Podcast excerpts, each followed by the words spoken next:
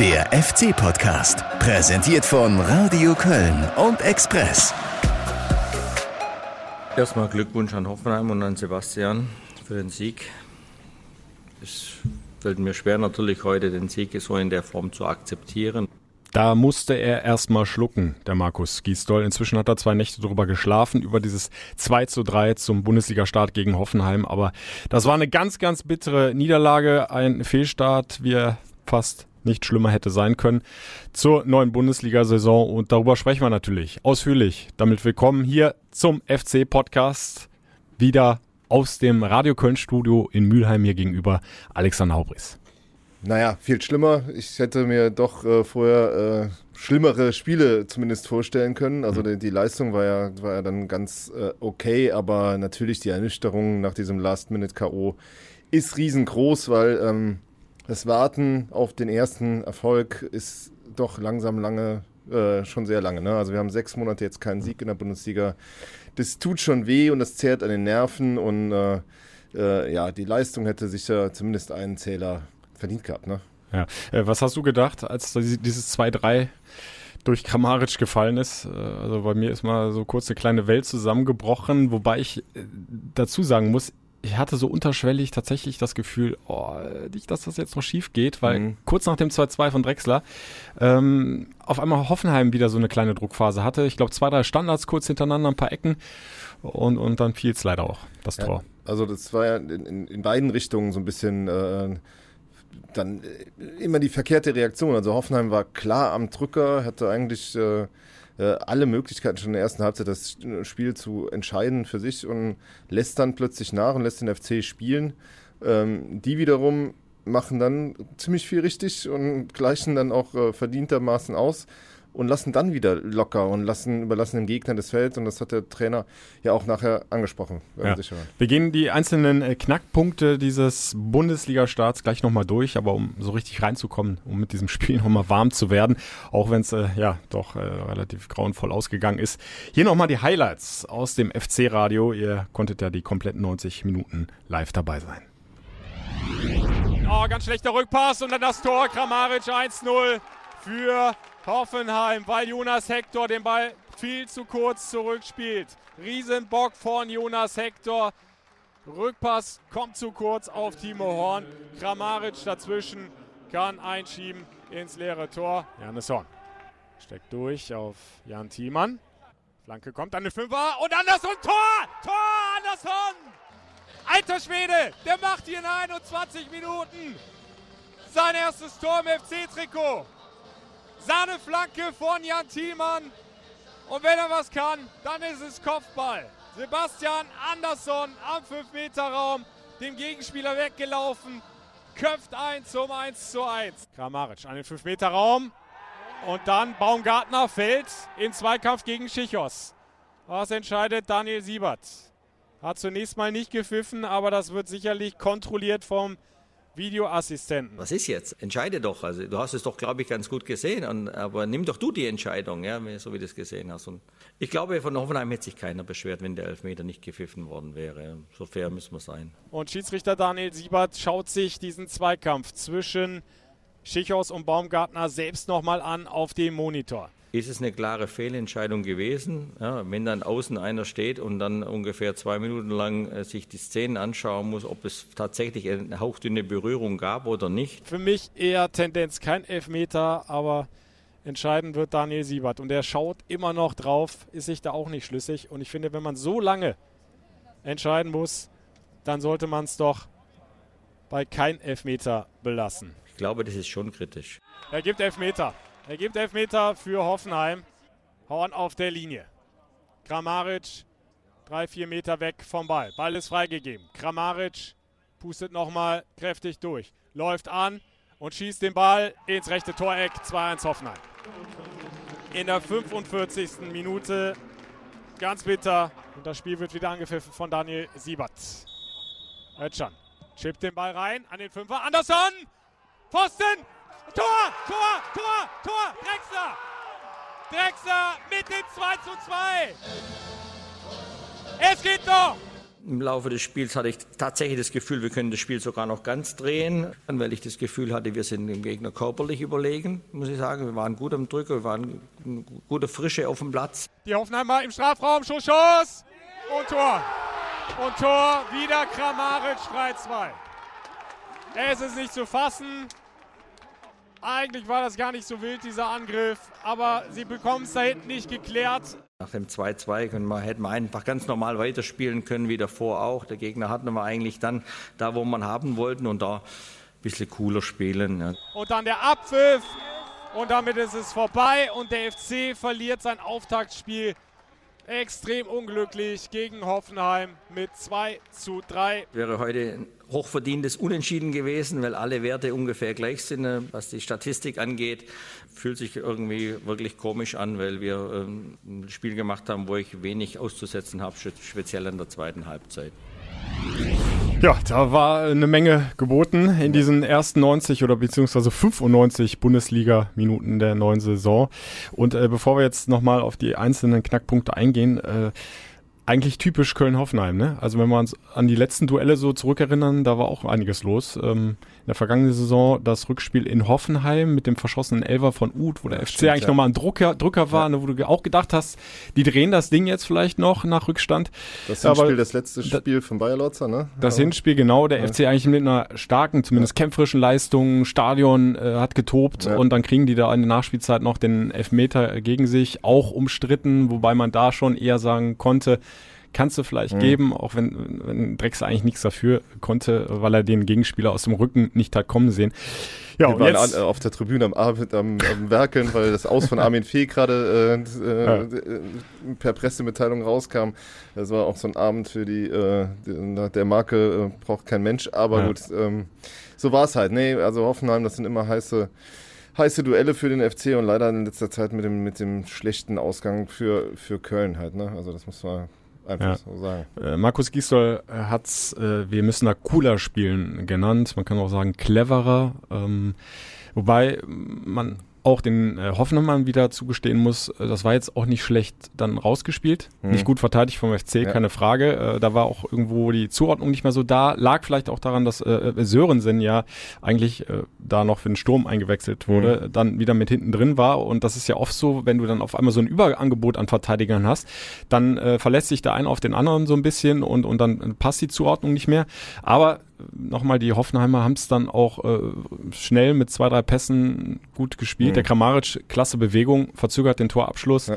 legt sich den Ball nochmal vorbei und, und schiebt dann unter den Arm von Timo Horn in, ins Tor. Äh, ganz bitteres 2 zu 3.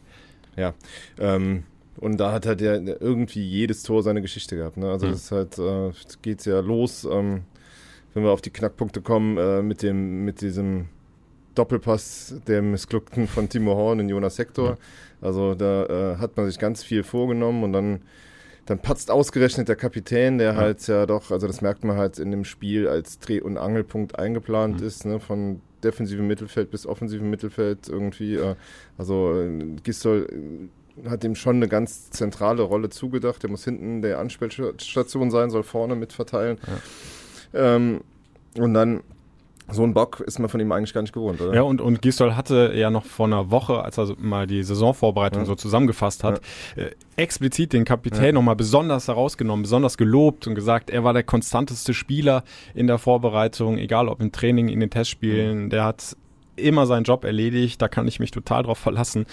Und dann ist das Spiel drei Minuten alt und, und dem passiert so ein äh, zu kurzes Rückspiel. Ja. ja. Und in der Folge hat man das Gefühl gehabt, er wollte durch Härte und Einsatz das wieder wettmachen, mhm. aber ähm, äh, äh, an qualitativen Spiel ist ihm dann doch nicht so viel gelungen, weil er vielleicht ja. dann auch ein bisschen zu viel wollte in, den, in der einen oder anderen ja, Szene. Es ist auch schwer, das ja, aus dem Kopf wieder rauszubekommen. Ne? Du willst halt dann unbedingt vorweggehen eigentlich und bist dann der, der dich quasi in Rückstand gebracht hat und dann willst du es irgendwie wieder gut machen. Ähm, gar nicht, um unsere endlose Geschichte Timo Horn zu bemühen, hm. Äh, nur, ich, ich bin mir noch nicht sicher, weil ich das Tor aber auch nur zwei, dreimal gesehen habe. Hm. Äh, kann man sich da drauf werfen und einfach den indirekten Freistoß nehmen? Da bin ich mir nicht sicher. Ich hatte eher das Gefühl nach der zweiten, dritten Zeitlupe, ähm, dass er vielleicht ein bisschen härter einfach hätte durchziehen können hm. mit dem Fuß. Also ja. Richtig vorm Ball Ja, nochmal treten. Er hatte Karte vielleicht wahrscheinlich. Angst, wenn ich Ja. jetzt den Kramaric treffe, fliege ich mit Rot runter. Die kriegen, weil ich war- ja schon im Strafen, ja, ne? Oder war, Ja, das da ist hätte es auch noch Elfer gegeben. Ja, genau. Äh, also liegst du wahrscheinlich auch 0-1 hinten und er ist noch runter mit, mit Knallrot. Mhm. Ja. Also ich ha- hatte das Gefühl, er, er traut sich nicht ganz. Ähm, vielleicht mit ein bisschen mehr Mut, aber es kann dann halt schief gehen. Äh, ziehst du da mit dem linken Fuß durch und Mhm. versuchst den Ball mit einem Pressschlag irgendwie wegzubekommen. Ja.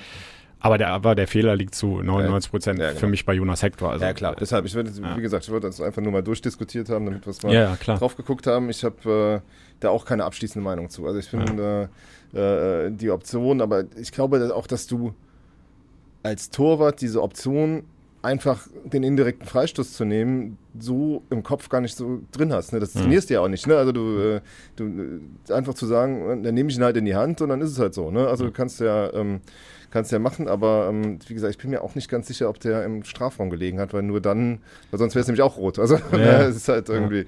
Ähm, Also ich glaube, wenn dann Schwierige äh, Kiste. wäre eher eine äh, Fußabwehr noch möglich gewesen, Mhm. wenn er da mehr durchgezogen hätte. Ähm, Man muss ja dann aber sagen, äh, dass der FC Timo Horn viel zu verdanken hatte in Ja. den Folgeminuten. Ja, genau. Also, Also zweimal im 1 gegen 1 Wirklich super ganz stark, gehalten ja.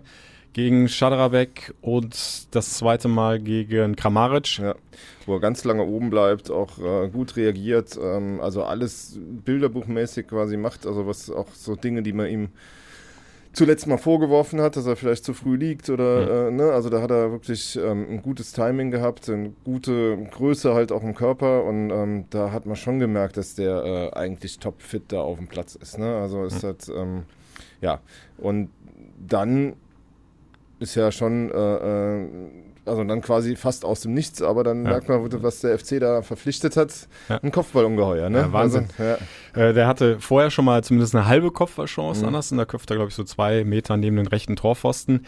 Hat er schon mal angedeutet, äh, was der drauf hat in der Luft. Und ähm, ja, das, das war eigentlich der erste wirklich gelungene äh, Vortrag ne, nach, Mhm. in der Offensive vom FC, wo es mal über zwei, drei Stationen ging. Dann über die linke Seite Jan Thiemer mit einer super äh, Ja. Flanke, richtig schön mit Schärfe da reingetreten an den 5-Meter-Raum. Ja. Anderson läuft dem Gegenspieler weg im Rücken und, und äh, ja, macht das super. Köpft gegen die Laufrichtung, lässt Oliver Baumann, Baumann damit überhaupt keine Chance. Ja, also man muss eh sagen, die linke Seite war die Sahneseite in in dem Spiel ne, von, vom FC. Also Janis Horn, der ähm, erstmal das Duell mit Noah Katterbach offenbar gewonnen hat. Also das hat sich ja abgezeichnet durch das viele Lob von Mhm. Markus Gistol auch während der Vorbereitung, ähm, weil er halt vielleicht ein Tick dynamischer ist, als es äh, und vielleicht auch das, die bessere Flanke hat als, als Katterbach zurzeit.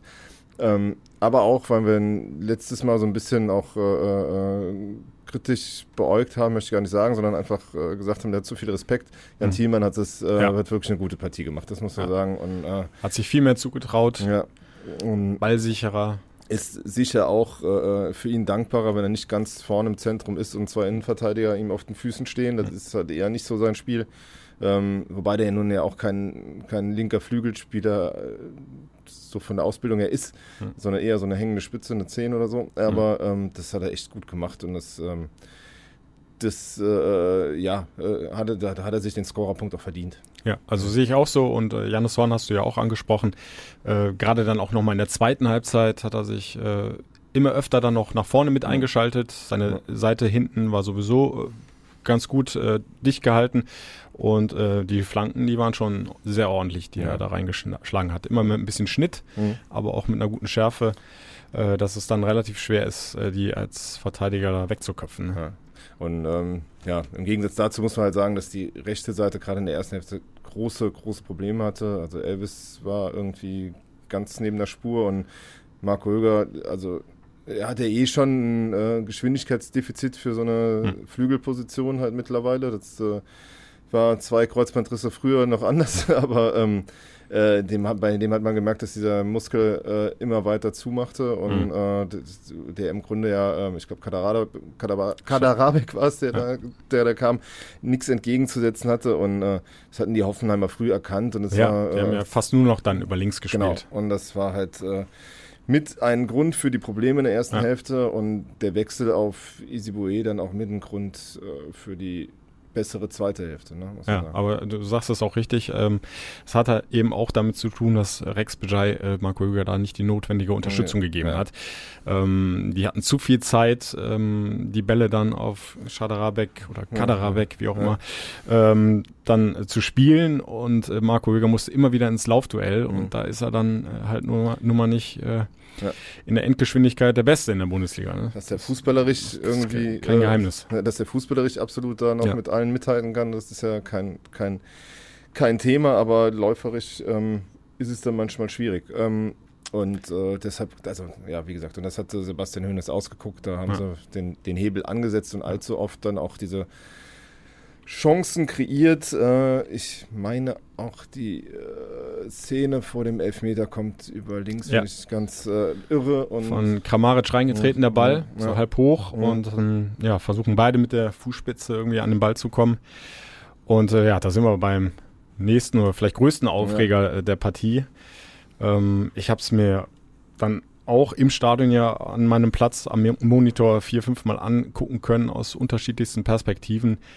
Und ich fand, es war auf keinen Fall ein klarer Elfmeter und weil der Schiedsrichter ja vorher nicht gepfiffen hatte, ist es für mich damit auch keine klare Fehlentscheidung und damit kein Grund für den Videoassistenten einzugreifen. Oder wie siehst du es? So, und da sind wir nämlich genau bei einem Ding, was wir alle inklusive des FCs falsch sehen. Also da, mhm. ich habe ja, du weißt noch in der PK, du hast ja eben den Ton abgespielt, was, was Gisdol sagt, ne? Also ja. mit dem Entscheide doch einfach. Ja. Ich, weil ich ja nachgefragt habe, weil er hat nicht entschieden.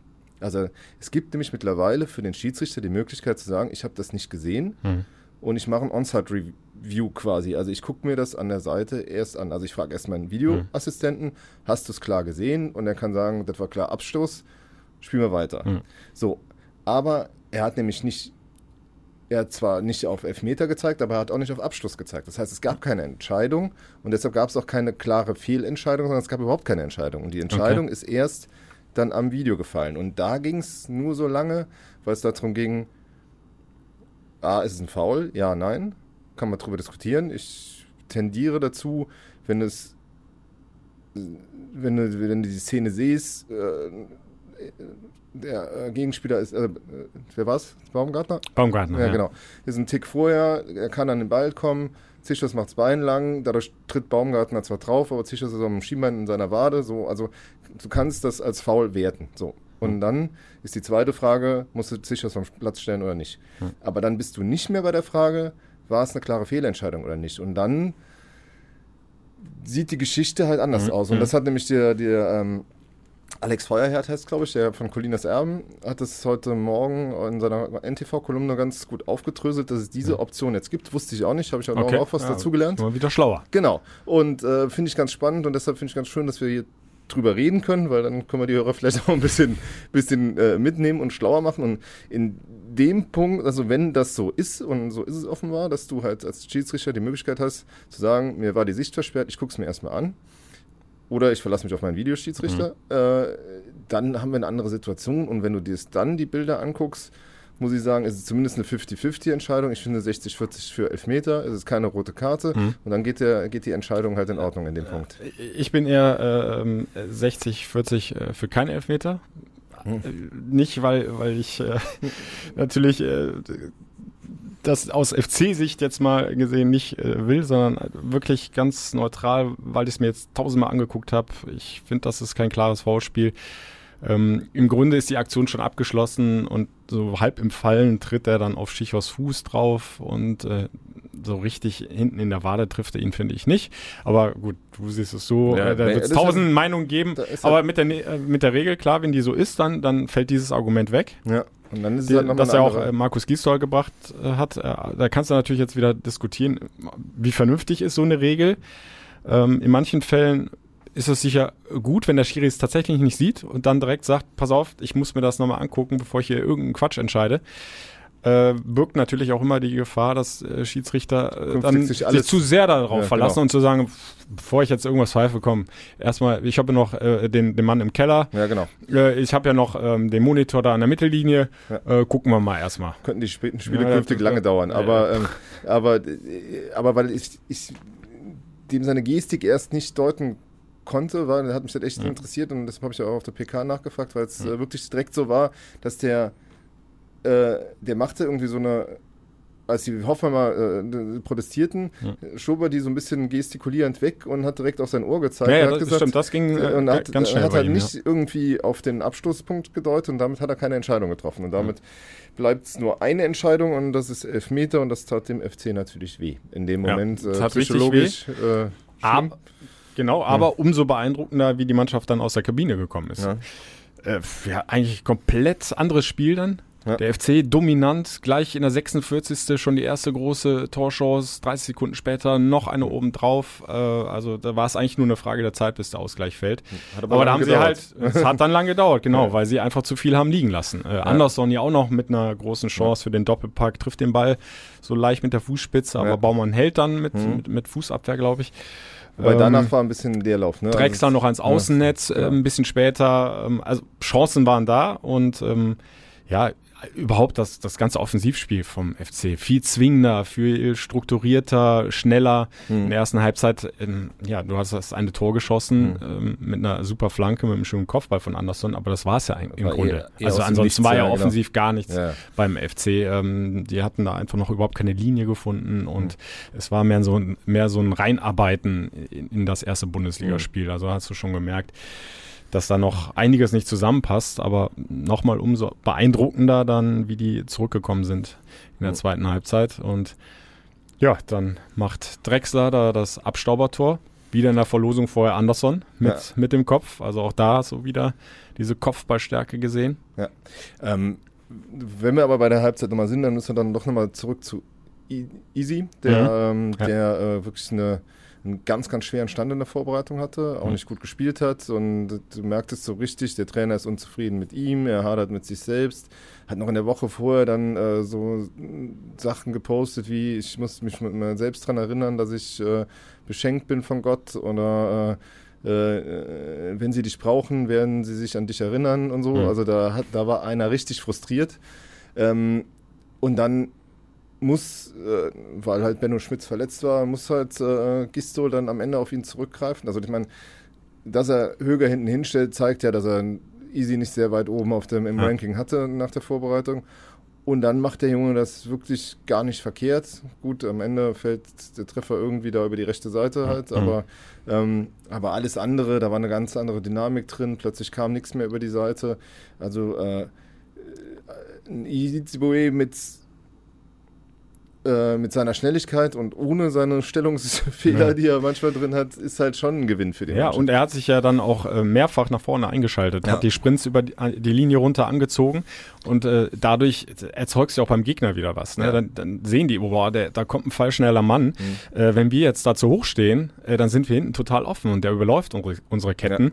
Und dadurch hat sich ja dann irgendwo Hoffenheim auch wieder ein bisschen mehr zurückgezogen, vor allem wegen Schaderabek, der halt in der ersten Halbzeit gegen Höger da ja, endlos da in die Offensive immer gelaufen ist. Schalten und weil er nicht zu befürchtet, ja. fürchten hatte. Ne? Genau. Aufgrund dieser dieses äh, Mismatches äh, wegen der Geschwindigkeit haben wir drüber gesprochen. Ja, genau.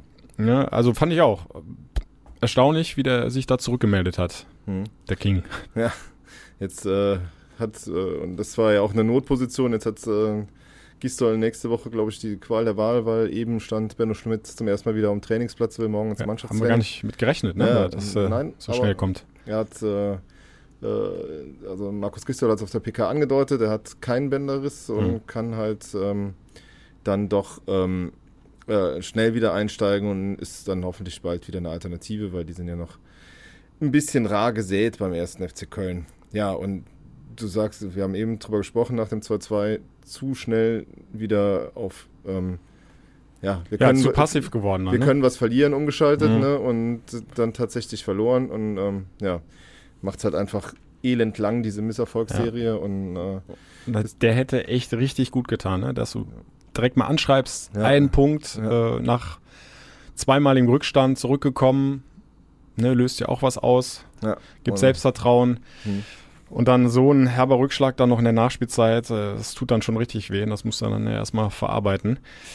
Aber aufgrund der guten Leistung in der zweiten Halbzeit hast du zumindest was, an dem du dich festhalten ja. kannst. Auf dem du aufbauen kannst. Äh, das musst du jetzt einfach als Trainer, denke ich, so wird es Markus Gisdol auch machen, in den Vordergrund stellen. Ja, ich finde auch, das ist eigentlich eher eine Niederlage, die Mut macht, weil es halt mhm. doch auch gegen ein ambitioniertes Team ging mit einem äh, jungen, aufstrebenden Coach. Ähm, aber du, äh, wenn wir den Blick nach vorn richten, äh, bist du natürlich schon so ein bisschen jetzt direkt äh, mal unter Druck. Ne? Mhm. Also weil äh, da in Bielefeld, die haben schon mal angeschrieben jetzt in Frankfurt mhm. mit einem überraschenden Punktgewinn. Die können wahrscheinlich ein paar tausend Zuschauer reinlassen auf der Alm. Ja. Ich, äh, ey, das könnte tatsächlich mal sein, dass mal halbwegs anständiges Wetter auf der Alm ist. Und ich muss mal gerade so sagen, ich war immer, Nicht so eine Eiseskälte. In, ich war immer in Bielefeld und es war immer gefroren und der FC hat, glaube ich, immer verloren oder so. Oder mit, egal mit welcher Mannschaft ich da war. Aber gut, egal. Ähm, nein, aber da ist halt schon. Also in der Zweitligasaison haben sie gewonnen. Da, haben sie, ja. da war ich nicht da, genau. Da haben sie gewonnen. Ja, genau. Aber ähm, ich glaube davor da war ja halt wieder ein bisschen Pause, äh, hatten, hatten sie auch mal gewonnen. Also ich glaube, die Bilanz in Bielefeld ist gar nicht äh, so verkehrt. Äh, gucken wir gleich nochmal schnell nach. Wir sprechen ja noch aufs, aufs, ja, genau. übers nächste Spiel. Äh, aber über einen Mann haben wir ja noch gar nicht gesprochen. Ähm, gab ja noch einen zweiten Neuzugang Ach, ja. in der Startelf, ne? neben Sebastian Andersson. André Duda, und auch der hat, äh, fand ich, für sein erstes Spiel richtig gut performt. Ja, also da muss man sagen, es gab eine Szene, wo er im Strafraum zwei äh, Hoffenheimer ah, ganz, ganz, fein aus, ah. also mit ganz feiner Klinge aussteigen lässt. Hat äh, schön die Bälle verteilt. Ähm, war wirklich eine gelungene Premiere, auf der, äh, also da kann man wirklich die Hoffnung haben, dass äh, dass Horst Helter die richtigen Entscheidungen getroffen hat und also, also diese zwei Stellen so besetzt hat, dass du ähm, eine Mannschaft hast, die äh, äh sich im Klassen, im Kampf um Klassen halt behaupten kann. Ne? Also der ja. das, das wirklich sah gut aus. Ja, äh, Stichwort Ball, Bälle verteilen, ähm, hast du gesagt. Mhm. Äh, erste Halbzeit zwei Situationen, wo er den Ball schön behauptet, mhm. sich vom Gegenspieler wegdreht und dann diagonal rauswechselt auf die völlig offene Seite. Also ja. habe ich so in der Form auch lang nicht mehr gesehen beim FC. In der zweiten Halbzeit diese klasse Einzelaktion, wo er dann selbst abschließt, was man ihn auch nachsehen muss. Also wenn du da so ein schönes Dribbling ja. hinlegst, dann willst du die Bude auch machen. Aber wenn er, aber wenn er nochmal hochguckt ja, genau, und querspielt, ja, wäre wahrscheinlich die bessere Option gewesen. Aber, aber das Dribbling an sich, äh, also erste Sahne, habe ich äh, auch lange nicht mehr gesehen, dass sich da einer so äh, auf engstem Raum gegen zwei Gegenspieler durchsetzt. Mhm. Und ich hatte auch den Eindruck, äh, von der Fitness ist er auch schon auf einem guten Level. Also der, der ist schon ordentlich marschiert, ist ja dann irgendwann ich, ich, kann mich jetzt nicht festlegen, 18. Minute ja, irgendwann 18, raus. 18, ja, genau. äh, ist er dann zwar raus, aber bis dahin ist er eigentlich ganz gut marschiert da. Also hat sich immer wieder angeboten, die Bälle gefordert.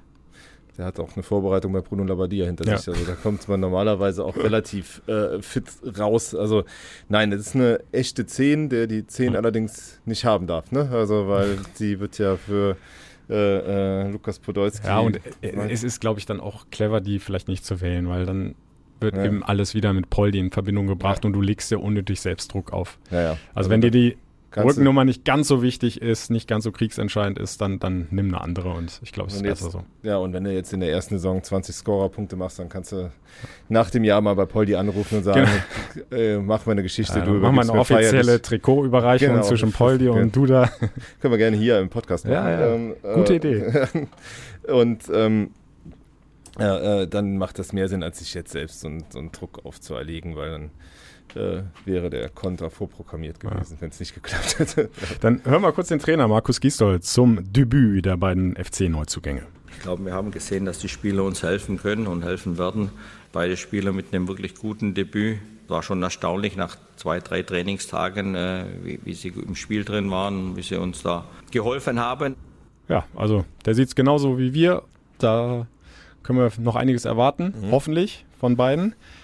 Und ja, so langsam äh, füllt sich der Kader, denn der nächste Neuzugang ist ja endlich auf dem Weg. Oder ja. vielleicht jetzt schon da. Auf jeden Fall, heute ist ja, äh, genau müssen wir dazu sagen, ne? Montag äh, 12.10 Uhr haben wir jetzt gerade. Genau, und planmäßig landet um 12 Uhr in Düsseldorf die Maschine aus Thessaloniki mit Dimitrios Limnios an Bord. Äh, der dann ähm, vom, äh, wahrscheinlich von Dennis Lapaczynski in den Mediapark gebracht wird, wo die obligatorische medizinische Untersuchung ansteht und dann geht es ab zum Geisbockheim zur Unterschrift nach äh, Irrungen und Wirrungen rund um die Corona-Tests. Ja. Endlich hat er seine negativen Tests. Gute Woche hat es, glaube ich, jetzt gedauert, ne? Nee, zwei. Oder? Zwei sogar? Ja, zwei, ja, das ist schon, schon zwei Wochen her. Zwei Wochen ist das schon her. Ja, ja, genau. Der hatte ja äh, erst, ein, also erst drei positive Tests in der ersten Woche, hm. dann letzten Montag einen negativen Test, dann war der Dienstag aber wieder positiv und dann musste er nochmal zwei negative Stimmt, absolvieren. Das schon gute und, zwei Wochen, ja. Genau. Und dann herkommen. Zum Glück äh, hat Horst Held ja letzte Woche gesagt, hat er eine, haben wir schon drüber geredet, ne? Letzte Woche äh, hat er, ist er noch jung und ist, mhm. äh, wird im Saft bleiben in diesen zwei Wochen, weil er hat ja auch schon ein paar Spiele auf dem Buckel. Kommt also ausgeruht jetzt ins Geisbergheim und kann vielleicht da diese rechte Seite, die dann doch ähm, offensiv auch nicht optimal besetzt war letzte, äh, im letzten Spiel mit Elvis, äh, dann beleben. Die Hoffnung ist da, dass er ein ähnlichen, ähnlicher Glücksgriff ist äh, wie, ähm, wie die beiden anderen, also wie Duda und Anderson. Und äh, dass wir nicht nochmal äh, äh, Freddy Sörensen als Stürmer einwechseln müssen, weil das äh, war so ein Déjà-vu. Ich überlege die ganze Zeit, wann war das denn schon mal? Als, das hat das, musste, ich meine, es war. Gab es nicht sogar schon öfter, dass der dann vorne rein ist? Nee, das war unter Rutenbeck, glaube ich, dass der äh, aber so richtig irgendwie als Option. Oder war es unter Anfang? Na, egal. Aber auf jeden Fall, ja. äh, Freddy, wenn, wenn Freddy Sörensen als Stürmer eingewechselt wird, ist die Not ja. relativ groß beim FC. Und wer war der Vorgänger von Sörensen, was diese Einwechslung von den Sturmzentrum betrifft? Also, so, so also wurde meistens, meistens keine richtige Einwechslung, sondern eine Umstellung. Kevin McKenna. Ja. Das, äh, aber der hatte natürlich doch dann doch einen anderen, Krank, äh, einen anderen Drang zum Tor, weil er war ausgebildeter Stürmer, der dann ja. irgendwann umfunktioniert wurde zum Verteidiger. Hat auch immer wieder mal seine Tore gemacht. Genau. Und Christoph Daum hat dann gerne mal auf dieses genau. Brechermittel zurückgegriffen äh, in ja. Vorzeiten. Ja, aber auch, auch das hat äh, der Trainer Markus Gisdol angesprochen, äh, dass er doch da ziemlich in Not war, was das äh, Offensivpersonal betrifft. Wenn man sieht, äh, dass ich dann irgendwann mal in der 80. ungefähr äh, Freddy Sörensen in den Sturm bringen muss, weil wir tatsächlich keinen Stürmer mehr hatten, dann zeigt das natürlich schon, dass wir personell nicht so ganz so äh, gut aufgestellt sind, weil wenn ich bei Hoffenheim habe ich geschaut, da waren sechs Angreifer auf der Bank, ähm, da äh, war jetzt bei uns nicht so der Fall. Ja, da guckst du mal neidisch rüber zum Gegner auf die Auswechselbank. Wobei, wenn da sechs Angreifer sitzen, kann es so mit dem ausgewogenen Kader auch nicht äh, nee. weit her sein. Es waren wahrscheinlich ein bisschen weniger. zum Beispiel Abwehrspieler. Bebu ist ja noch ja. reingekommen, ja, also, der Tore machen kann. Ja. ja. Hätte FC auch mal irgendwann gerne gehabt, ne? Also das, äh, der dann nach Hannover ging, glaube ich. Aber die Not wird jetzt dann etwas äh, gelindert. Also Limnios für die rechte offensive Seite. Wir haben euch äh, den jungen Griechen ja schon im letzten Podcast kurz vorgestellt. Nochmal so die wesentlichen Fakten. 22 Jahre jung, hat mhm. aber extrem viele Pflichtspiele im Profibereich schon auf dem Buckel, auch Nationalmannschaft ja. gespielt. Ähm, schießt noch nicht die allermeisten Tore, ist aber ein guter Vorbereiter. Ganz schneller Mann, dribbelstark, geht gerne ins 1 gegen 1. Kostet rund 3 Millionen Euro, soll äh einen Vierjahresvertrag unterschreiben, wurde von Michael Skibbe in die Nationalmannschaft berufen und er hat halt auch nur äh, Positives über ihn erzählt und ja, und er soll halt äh, den Ausfall von Florian Kainz vergessen machen, der gestern auch nochmal mit, der hat immer noch ein ruhig gestelltes Knie, also das wird ähm, mhm wird noch einige Wochen äh, oder Monate dauern, bis der wieder zurückkehrt. Tut weh, den so zu sehen, ja, ja. Ne? der so eine wirklich starke Vorbereitung gespielt hat, auch in der Rückrunde der vergangenen Saison ein ganz wichtiger Faktor in der FC-Offensive war. Ja, also gute Besserung auf diesem Wege nochmal an Florian Kainz. Ja, und dann äh, haben wir noch so einen äh, Neuzugang. Du darfst ein, den Namen ein, sagen. Ein junges Talent. Oh, ich muss gleich nochmal. Äh, es will sich mir nicht einprägen, dieser Name. Aro Kodore? Arokodore, ja, kann sein. Tolu, auf jeden Fall, Tolu, der Vorname. 19 Jahre jung. Äh, ein äh, Riese. Ja, 1,97. Ein, äh, genau, eine, eine, eine Sturmkante, äh, der schnell sein soll. Mhm. Ähm, gutes Kopfballspiel, sollte er auch haben bei der Größe von 1,97. Äh, Kommt mit der Empfehlung von 15 Toren aus 16 Spielen, meine In der lettischen ersten, ersten Liga, ne? Ja. Ähm, ja, ein, ein Griff auch ein bisschen in die Zukunft. Ne? So hat es Horst Held ja, glaube ich, auch schon gesagt. Äh, da kannst du jetzt nicht davon ausgehen, dass der gleich in der ersten Bundesliga voll durchstartet. Äh, ja, aber das ist ja genau so ein Mann, den du dann halt bringen kannst für genau. 10 Minuten. Das ist ja, genau, da ist der Druck nicht allzu groß. Ja. Sagst du als Trainer, komm, 10 Minuten Vollgas, hm. gewinnen ein wichtiges Kopfballduell da vorne in der Box, mach das Ding rein und gut ist. Ja, ja so. Und, äh, und da, wenn, wenn dann natürlich so einer, der dann auch schwer ausrechenbar ist, dann nochmal kommt und äh, äh, ja dann ja auch, äh, so einen kannst du ja auch brauchen, um dir hinten die Bälle rauszuköpfen. Ne? Also das ist halt irgendwie, wenn das Kopfballspiel ordentlich ist. Ähm, ja, und kann eine sinnvolle Verpflichtung sein. Der FC hat eine Kaufoption, hat den erstmal ausgeliehen. Das äh, lässt natürlich noch ein bisschen Spielraum jetzt und äh, das ja, so der war, war, schon fast beim RC Anderlicht, ne? Ja, der wollte sich da hinstreiken. Das haben wir ja in diesem Sommer jetzt wirklich ähm, wirklich oft gehört. Jetzt, haben, äh, jetzt zum Beispiel dieser Marco Rustic, an dem der FC auch dran war, der soll mhm. sich halt für, für Frankfurt entschieden haben. Der will sich jetzt in, äh, in, in Holland wegstreiken. Ähm, mhm. äh, das Problem ist, die Teams haben oft halt einfach kein Geld, um Ablösesummen zu bezahlen. Dann kannst du das so machen wie jetzt Horst Held mit einer, mit einer Kaufoption im nächsten Jahr in der Hoffnung, dass dann wieder Zuschauer da sind und die Finanzlagen ein bisschen besser aussehen. Oder du kannst halt einfach auch Druck auf die, oder die Spieler machen halt Druck auf die Vereine, um halt irgendwie wegzukommen. Das ist halt, äh, das ist halt wirklich auch äh, Ausdruck dieses, dieses ganz schwierigen Transfermarkts dieses Jahr, dass das halt dann auch, ähm, ja, die Spieler halt auch einigermaßen verzweifelt sind, weil die würden gerne den nächsten Schritt machen, mhm. die haben eine Perspektive, die haben ein Angebot, die könnten und äh, äh, ja, aber es ist halt einfach nicht das Budget da, um die halt irgendwo loszueisen. Und mhm. ähm, FC zum Beispiel hat jetzt auch noch ähm, äh, äh, ein, dadurch, dass das eine Laie ist, ein Eisen, einen Pfeil im Köcher, habe ich das heute mhm. Morgen beschrieben. Also sie werden wohl noch irgendwo was machen. Wahrscheinlich dann doch nochmal linksoffensiv oder so. Und, mhm. ähm, aber äh, wollen halt auch warten, was sich nächste Wochenende tut, wer mhm. wohl wo auf der Bank sitzt und ob sich nicht noch ein Schnäppchen machen lässt. Weil mhm. die, es gibt natürlich auch Clubs, die einfach unter Abgabedruck sind, weil sie halt äh, äh, ja, äh, zu viele Spieler haben, auch in Geldnöten sind, weil sich halt einfach auch die, die Einnahmesituation nicht verbessert. Ja. Und äh, Tolu Arokodare, so ja. heißt er ganz korrekt, äh, wird dann am Dienstag, also sprich morgen, also erstmal ins Training wahrscheinlich einsteigen, weil auch er ja erst zweimal negativ genau. Getestet werden muss. Ja. Also haben wir morgen zwei Neuzugänge, die ja. vielleicht schon am, am Samstag dann mit im Kader sind. Dazu Benno Schmitz. Also so wird äh, dann plötzlich aus einer Notsituation äh, äh, eine Luxussituation und äh, Markus Gister wird sich äh, am kommenden Freitag dann entscheiden müssen, wie er denn dann dafür zu Hause lässt. Ja. Und es gibt mit äh, Tolu ja auch schon ein kurzes Interview auf der FC-Homepage und mhm. äh, da ist unter anderem die Frage gestellt worden, wie würdest du denn deinen Charakter beschreiben? Eher zurückhaltend oder Punkt, Punkt, Punkt, Fragezeichen. Und da sagt er, ich bin Afrikaner, genauer gesagt Nigerianer. Ich habe ein paar Videos von Kingsley Easyway gesehen. Ich habe gehört, dass er lustig drauf ist. So sind wir in Nigeria bzw. Afrika. Wir bringen die Energie und den Spaß rein. So ein Mensch bin ich auch. Ich bringe Spaß. Also vielleicht auch ja. ein, ja, ein Entertainer, so ein bisschen dann, äh, der neu dazukommt in den Kader die Stimmung noch ein bisschen anhebt. Ich muss sagen, das kann die Truppe auch immer noch brauchen. Mhm. Ne? Also das ist irgendwie so. Ist er zum Beispiel eigentlich Anthony Modest äh, prädestiniert für, aber der ist ja im Moment leider ganz weit weg von der Mannschaft, ja. weil er immer noch Knieprobleme hat. Und irgendwie ist nicht absehbar, wie er, wie er zurückkehren kann halt. Mhm. Und ähm, ja, also die Reaktion von Markus Gistel auf der letzten Pressekonferenz zeugt ja so ein bisschen auch davon, dass da auch so ein bisschen die Nerven, gerade auch, äh, sieht man mhm. glaube ich auch in der ähm, in der FC-Doku, ähm, dass da auch beim, beim Spieler so eine Ratlosigkeit einkehrt und der ja Woche um Woche da verliert und das ist halt schon, schon einfach schade. Ne? Ja. ja. Ja. können wir auch nur die Daumen drücken, dass äh, Toni da irgendwie so langsam wieder auf die Beine kommt. Ähm, ja, äh, Tolu ist da, Limnios dann auch so gut wie da.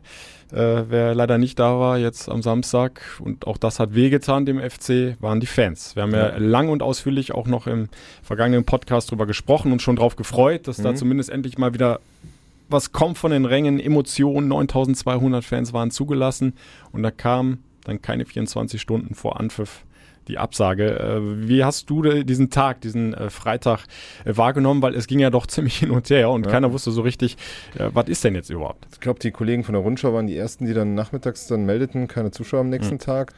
Und äh, ich habe dann auch einen Anruf bekommen, irgendwie äh, steht arg auf der Kippe und habe dann halt, äh, stand glaube ich vor meinem riesigen Stapel Brennholz, den ich am Stapel war und habe dann, äh, ähm, ja, habe dann irgendwie nochmal schnell telefoniert und habe dann, äh, ja, also da, da klang es schon nicht gut. Mhm. Also es stand wohl schon ein bisschen im Raum, dann äh, habe ich halt rein telefoniert und habe gesagt, sag mal, äh, Jungs, äh, ich glaube, da kommen morgen keine Zuschauer. Und dann hieß es aber ja dann doch noch um sechs, glaube ich, mhm. ja, es wird doch vor Zuschauern gespielt. Und mhm.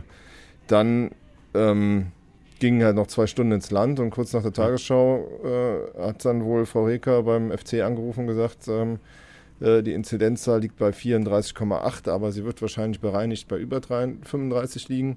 Genau, 35 ist dieser kritische genau. Schwellenwert, genau. äh, wo die, äh, be beziehungsweise die Politik ja auch gesagt hat, äh, wir wir, wir lassen euch mit Fans wieder spielen, ja. aber wenn dieser Wert überschritten wird, dann können wir es eben nicht mehr zulassen. Ja, aber es war halt äh, de, also de facto zu dem Zeitpunkt noch nicht überschritten. Wir mhm. hatten in Köln wohl einen, Aus, einen äh, Ausbruch in einem lokalen Ausbruch in einem Burgerladen, der die mhm. Zahlen nochmal hochtrieb. Und ähm, ich meine, da, es war nicht nur der FC betroffen, in der Köln Arena, äh, in der Lanxess Arena bereiteten sich die Ehrlich Brothers auf einen ja. vor Auftritt vor, in, äh, die Fortuna wollte spielen. Und äh, ja, und alle mussten dann in die Röhre schauen. Die Fortuna hat, glaube ich, ganz spät erst Bescheid bekommen. Bei der Lanxess Arena ist man nicht nur sauer wegen der Entscheidung, sondern auch wenn man die Pressemitteilungen liest, ist das so in einem Nebensatz so, ja, auch äh, die Lanxess Arena ist betroffen und kann eine Entscheidung nicht, ne? also äh, mhm. ist halt, ich meine, für die geht es natürlich auch ums Überleben, ums Wirtschaftliche. Und, ja, äh, ja, und ich habe jetzt äh, gehört, das Management von den Ehrlich Brothers äh, prüft klagen. eine Klage, ja, ja, ne? ja. weil denen ja äh, viel Geld da durch die Lappen geht. So, und ich habe halt gestern, und das fand ich ein bisschen, ich möchte hier auch gar also es wird wirklich schwierig. Also man will ja keine unterstellen, aber gestern, äh, gestern den ganzen Tag über bei den Zahlen des RKI war für Samstagabend 0 Uhr die Zahl 34,2. Mhm. Das heißt, äh, man hätte den Samstag auch nach diesen Werten Spiele veranstalten können. Jetzt kam die Stadt Köln gestern nochmal mit einer Mitteilung, dass Freitagabend der Wert bei 36,75 gelegen hätte. Ähm, möglich, kann, also mhm.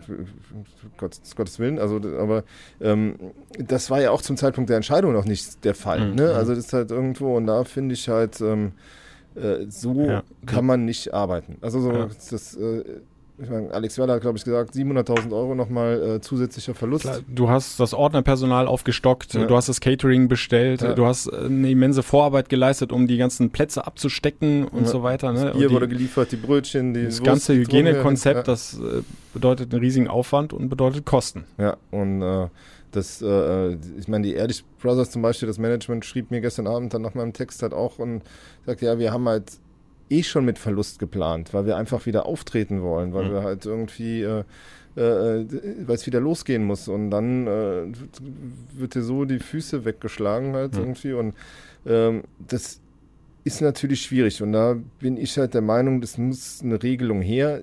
Ich finde ja auch, also man, es ist natürlich schwierig. Du musst diese, diese ganzen Grenzwerte sind ja mhm. virtuell gesetzt. Also ja. keiner ist das Risiko ist ja nicht größer, ob der bei 34,8 oder 35,2 setzt. Und du musst Nein, halt irgendwo. Genau, genau, weil es geht ja um eine Entwicklung. Genau. Wo geht die Reise hin mit den Infektionszahlen? Ja. Und äh, da hat man jetzt mal diesen Wert von 35 gesetzt, äh, weil man den irgendwo als kritisch bewertet, äh, ja. wo es dann wirklich in einen Bereich geht, wo das Risiko zu groß wird, so, ähm, solche Veranstaltungen mit Zuschauern ja. durchzuführen ich, vielleicht ganz kurz nur, mhm. äh, wie, ich, bei mir ging es ja dann auch äh, hin und her, immer rumtelefoniert, was ist denn, äh, Kollegen noch angefragt, äh, die dann eher im politischen Bereich tätig sind äh, und näher dran waren dann auch im Kölner Krisenstab. Es gab ja um 14 Uhr, wenn ich mich recht erinnere, gab es ja die PK vom Krisenstab mhm. und da hieß es ja dann, ähm, erst ab dem Wert von 35 ähm, sehen wir uns gezwungen, äh, Maßnahmen zu ergreifen. Dieser neue Wert kommt um 16 Uhr. Dann kam der und der war bei 34 irgendwas. Also mhm. drunter. So. Ja. Dann sind wir erstmal davon ausgegangen, ja. es bleibt alles so äh, wie geplant, weil 35 es nicht reicht.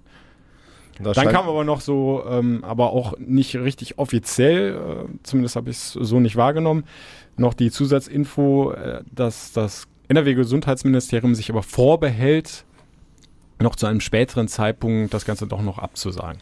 Je nachdem, sie, wie sich das weiterentwickelt. Also da warst du dann mhm. schon noch mal ein bisschen gewarnt, es könnte noch was passieren.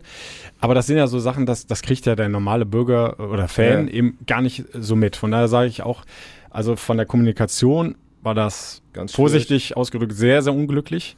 Und du hast die Leute überhaupt nicht mitgenommen. Ja. Und das ist gerade in diesen Zeiten ja fatal. Du musst ja immer sehen, dass du Akzeptanz schaffst für die ja, Maßnahmen eben. in dieser Pandemie. Ja. Und das war halt das komplette Gegenteil. Ja, also das, das hat richtig. immens geschadet der ganzen Sache, glaube ich. Und ähm, das ist meine persönliche Meinung. Ich finde es dann einfach unverhältnismäßig, dann aufgrund einer Prognose 20 Stunden vor Anpfiff so eine Veranstaltung dann abzublasen. Weil, äh, wie du es auch gesagt hast, äh, selbst wenn sich das dann bewahrheiten sollte und das ist knapp über 35, ja nicht wirklich das Risiko jetzt auf einmal exorbitant höher ist für die Leute 9200, die dann im Stadion sind. Also ja. das Konzept ist ja für äh, tragfähig und gut befunden worden und ähm, da hat man sich ja darauf verlassen, sonst hätte man es nicht genehmigt. Und ich finde, zu so einem kurzen Zeitpunkt aufgrund einer Prognose das Ganze noch abzublasen, ist aus meiner Sicht unverhältnismäßig. Ich finde, es hätte stattfinden müssen. Was man natürlich dann jetzt weitergehend machen müsste, und so hat es, glaube ich, auch Alexander Werle ja formuliert im Interview, äh, dass man ganz klar sagt, zu welchem Zeitpunkt ähm, kann man noch eine Absage machen oder ja. sollte man die machen. Also sagt man 24 Stunden allerspätestens vorher oder 48 Stunden vorher. Ja. Äh, und da hat er, glaube ich, einen guten Punkt, dass, da hat er recht, weil der Verein braucht Planungssicherheit, die Fans ja auch. Mhm. Ich meine, du planst ja auch danach, du freust dich auf dieses Spiel. So, und wenn dir das kurz vorher weggenommen wird, nochmal Stichwort Akzeptanz, ja. Dann ist das schwierig. Da waren noch äh, ein paar Dutzend waren da und haben es ja. gar nicht mitbekommen. Das kann halt auch noch passieren. Das sind dann noch mega unglücklicher. Also das ist halt, äh, so darf es halt einfach nicht laufen. Ich bin halt auch äh, klar dafür, dass du halt irgendwo eine eine, eine, eine Frist setzt, wo du sagst, äh, da an dem Zeitpunkt, hm. da gilt der, gilt der Wert. Genau. Wenn dann nach die Super Spreading Dings Nummer passiert am Freitag, dann kannst du ja immer noch sagen, als, als äh, also wenn da jetzt ja. plötzlich ein 1000 äh, Infektionsgeschehen na, na, na, klar, ist, dann kannst du immer das noch versteht mal auch ein, jeder ja, Aber selbst die Prognose war ja nur mhm. Hauch dünn drüber. Und wie gesagt, sie lag also. ja am Samstag schon wieder drunter. Also ja. es lag ja nur da, eigentlich im Grunde daran, ja, also, welcher. Vorwert an dem Freitag beziehungsweise Samstag der Woche zuvor war. Deshalb, das hat den Schnitt dann ja so beeinflusst halt. Und, und Gegenbeispiel München, da ist es ja wirklich rapide nach oben gegangen da und da war das 60, schon weit, also, ja. über, also irgendwann über, weit über 40 und mhm. dann ist es noch, konntest du schon sehen, es steigt noch weiter ja. an, geht über die 50 sogar, was ja nochmal so ein äh, kritischer Schwellenwert ist ja. äh, in der Beurteilung. Äh, ganz andere Geschichte und, und, und, und damit wir uns da nicht falsch verstehen, also dass man Grenzwerte setzt, habe ich auch volles Verständnis für. Du musst ja irgendwo einen Anhaltspunkt haben, wo du sagst, bis dahin gehen wir und lassen Zuschauer zu und ab da müssen wir halt sagen, das Risiko ist ja. uns zu groß. Aber nochmal, ich finde halt so knapp aufgrund einer Prognose das abzusagen, ist für mich wegen, unverhältnismäßig. Wegen und die ganze Kommunikation halt, ne? war, wie gesagt, auch unglücklich. Also es war kein guter Tag, äh, glaube ich, für alle Beteiligten, ja. für die Stadt. Dann hättest du halt, du hättest ja auch schon mittags sagen können, wir runden auf, 34,8 sind für uns 35, also ist halt nicht. Ne? Also dann hätten ja. jeder Bescheid gewusst, dann wäre es halt so gewesen, dann ja. hättest halt die 35 kommuniziert und gut ist, aber das, äh, wie das gelaufen ist, und da scheint mir auch massiv politischer Druck auch auf vielleicht auch auf, auf die Oberbürgermeisterin gemacht worden zu sein mhm. aus, aus, äh, aus der Staatskanzlei. Ähm, äh, das, äh, da wird es halt schwierig und weil du halt hier natürlich auch Wahlkampf hast und mhm. dann will sich auch niemand vorwerfen lassen, die Kölner Bevölkerung in Gefahr gebracht zu haben. Allerdings, und wenn du dann halt die Gegenbeispiele von, von Alex Werle siehst, das Phantasialand hat auf, in der Innenstadt sind die Leute. Ja, Phantasialand dann auch äh, im fünfstelligen Bereich. Genau. Ne? Und, äh, oder du hast 3300 Menschen im Kölner Zoo und äh, wo du halt, und da finde ich halt immer noch der Unterschied zu, von diesen Veranstaltungen. Und ich war einmal in dieser Corona-Zeit in, in, in Bottrop im, im Moviepark und mhm da hast du halt, du weißt nicht, wer vor und wer hinter dir steht. Äh, viele mhm. halten sich einfach nicht an die Abstände. Du musst ständig die Leute ermahnen, doch bitte gerade in geschlossenen Wartebereichen die Maske zu tragen, mhm. weil da ist ja Aerosolbildung und die bleibt da stehen mhm. und die Luft ist, ne? Also äh, finde ich viel schwieriger als in einem Fußballstadion, wo die Leute, wir haben das gesehen, ne, die grünen Häkchen für die Sitze, wo du sitzen kannst, ja, die ja. Xe, wo du nicht sitzen kannst, mit Abstand, mit äh, du weißt, wer wo sitzt und kannst halt sagen, wenn zwei Tage später der auf der Corona-App als infiziert erscheint, dann sagst du denen, die drumherum gesessen haben, Bescheid, geht mal in Quarantäne und äh, geht zum Test. Ja. Ich meine, dieses Risiko wird jedem bewusst sein, wenn du ins Stadion ja. gehst, dass das passieren kann. Aber Also ich ähm, glaube auch die Nachverfolgbarkeit ist äh, Viel höher wäre viel einem- höher gewesen genau. als jetzt im, in einem Freizeitpark. oder im Zoo oder in der äh, Innenstadt. Also halt Ja, und auch die, die Eingänge waren ja ganz anders vorbereitet.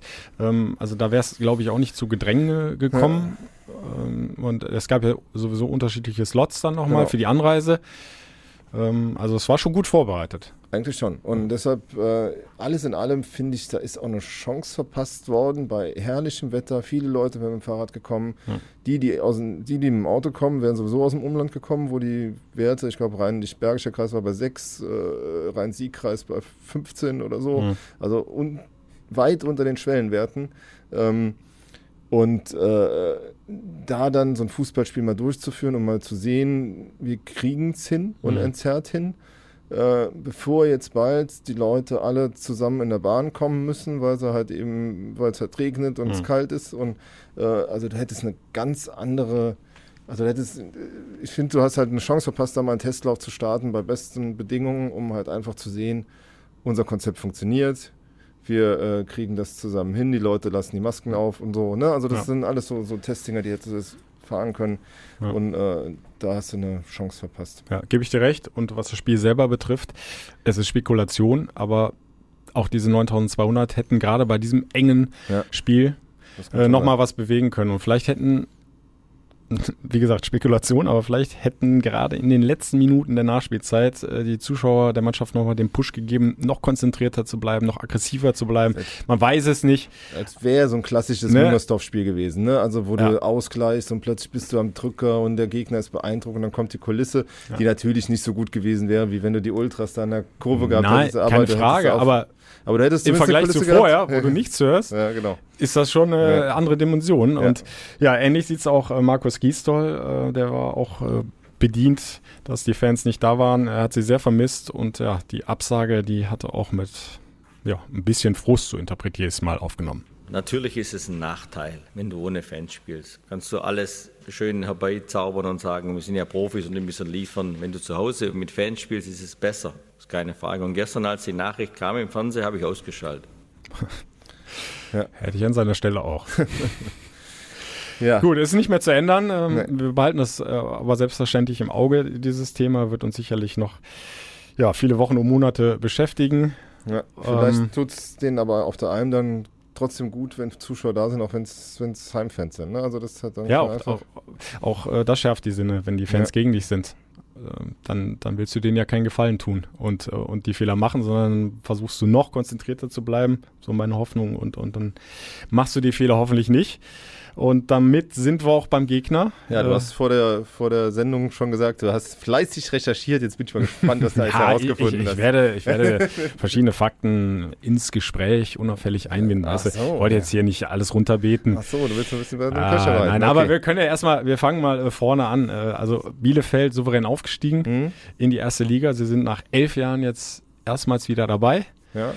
In der äh, besten deutschen Spielklasse äh, nur. Dann wollten sie eigentlich mit viel Euphorie in die Saison starten so und dann, dann fliegst du da so ein bisschen sang- und klanglos äh, 0-1 raus bei Rot-Was Essen. Äh, das hat schon wehgetan. Das, ja, an der Hafenstraße ja, ist ein ist, Klassiker. ist ein heißes ne? Pflaster, Das äh, Pflaster, genau.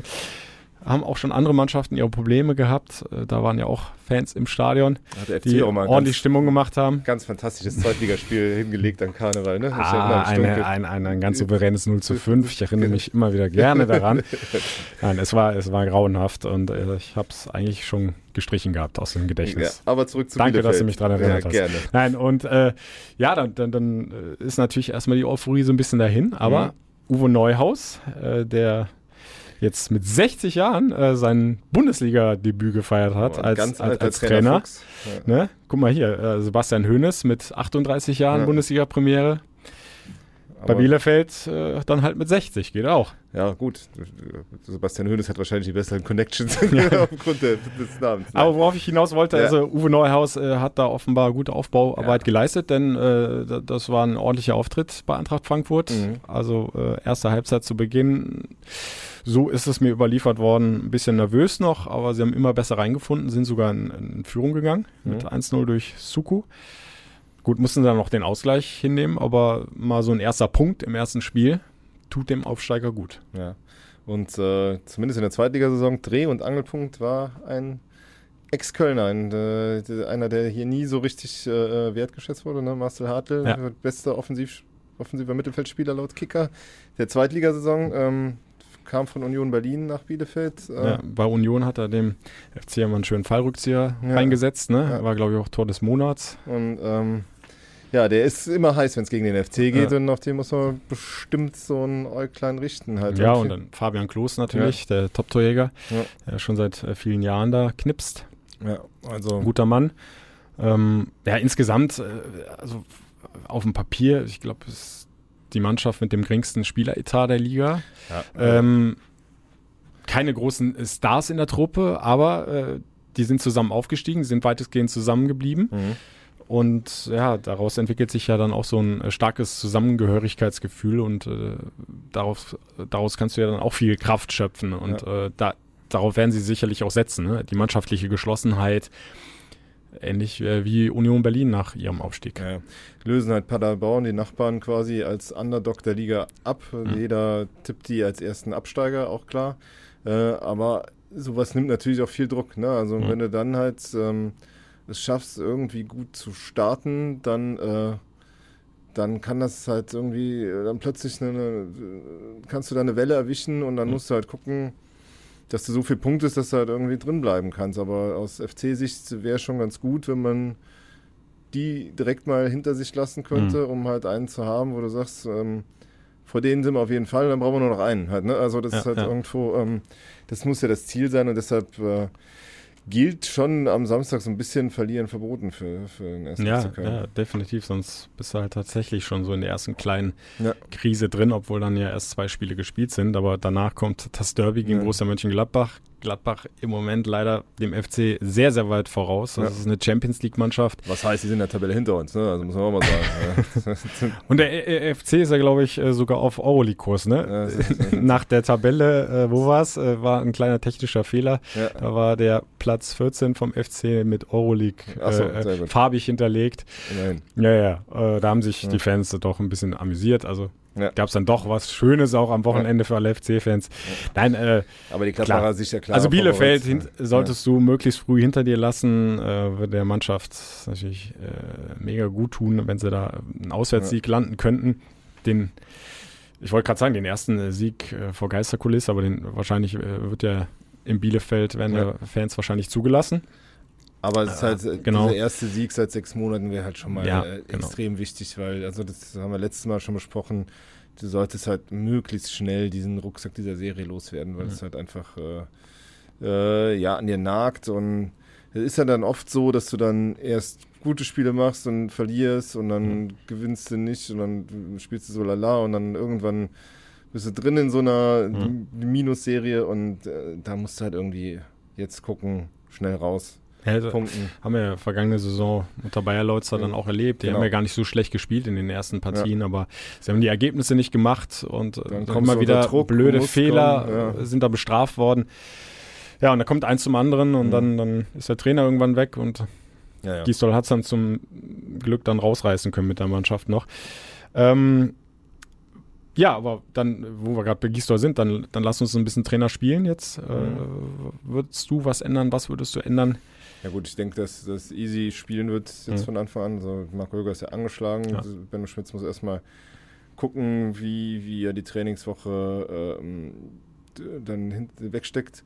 Bei Limnios muss man mal sehen, ja, wie er hat die zwei Wochen Pause halt jetzt, also den haben wir ja auch noch nie gesehen. Also Mhm. keine Ahnung, ob der dann schon ein Kandidat für die Startelf ist, auch in welchem Zustand er dann nach Ja, den zwei Wochen Pause kommt. Kann ja auch dann gut sein, dass du mal was Überraschendes von der Bank dann auch bringen kannst. Ne? Ja, und ähm, deshalb, also ich glaube, dass das Easy hinten spielen wird, äh, sonst die Abwehr wird sich kaum ändern. Janis Äh, Horn hat es echt gut ja. gemacht. Ähm, dann Hector Skiri, Skiri hat auch einen schönen Abschluss mal, das muss er noch viel öfter probieren halt Ja. einfach. Also kann mir gar nicht vorstellen, dass er so gar nicht schießen können soll, deshalb muss er irgendwie mal gehen.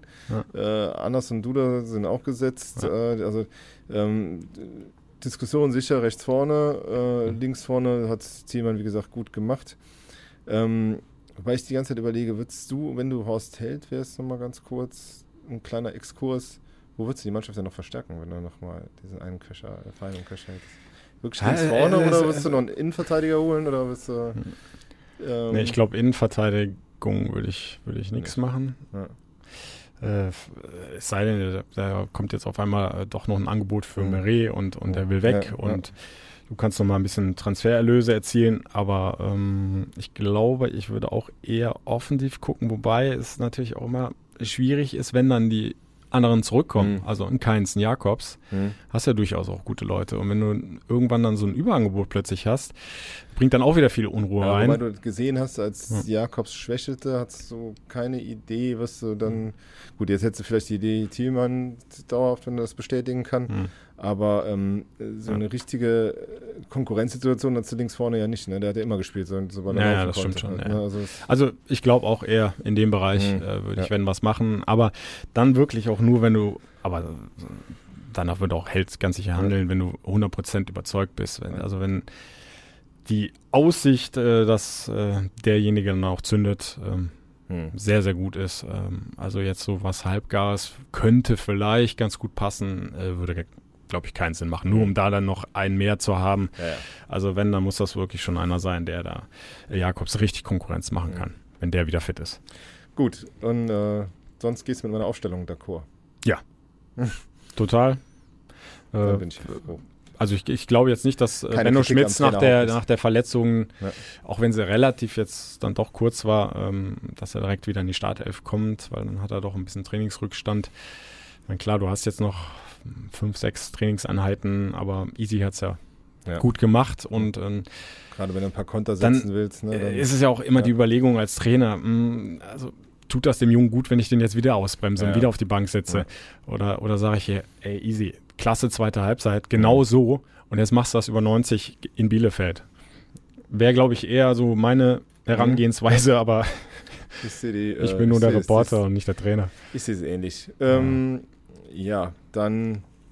Dann. Sind wir was, durch, oder? Dann, was Gute glauben wir denn, rum, ja. Was glauben wir denn, was wir, wie wir da spielen? Ich glaube, Ich glaube, der FC holt jetzt endlich seinen ersten Dreier nach, nach einem halben Jahr und äh, es, es wird ein enges Ding, Ja. das glaube ich schon. Aber irgendwie so ein Lucky Punch mal zugunsten des FC, Okay. den würde ich mir jetzt einfach mal herbeireden. ein 2-1, 3-2, sowas halt irgendwie. Ja, ich Ja, dann sa sage ich mal äh, 2-1 auch. Gut, dann bleibe ich beim 3-2. für den FC. Gut. Und ähm, ja, dann haben wir hoffentlich nächste Woche dann mal Grund hier ein bisschen was zu feiern. Ja, und, Und die Torcollage äh, hat da mindestens ein FC-Tor mehr parat als, als vom Gegner. Ihr zieht alle Und- draußen schön eure Masken an, dass wir den, den Inzidenzwert unter 35 gedrückt bekommen fürs Derby, dass wir äh, ein bisschen Unterstützung im Derby der Mannschaft geben können. Ja. Wäre sehr schön, weil einfach äh, ohne Fans ist das alles Das nichts. ist einfach nichts. Ne? Nee. Und äh, deshalb, wir vermisst euch, also hoffen wir, dass, äh, dass bald die Leute ins Stadion zurückkommen. Ansonsten äh, freuen wir uns, dass ihr uns hört.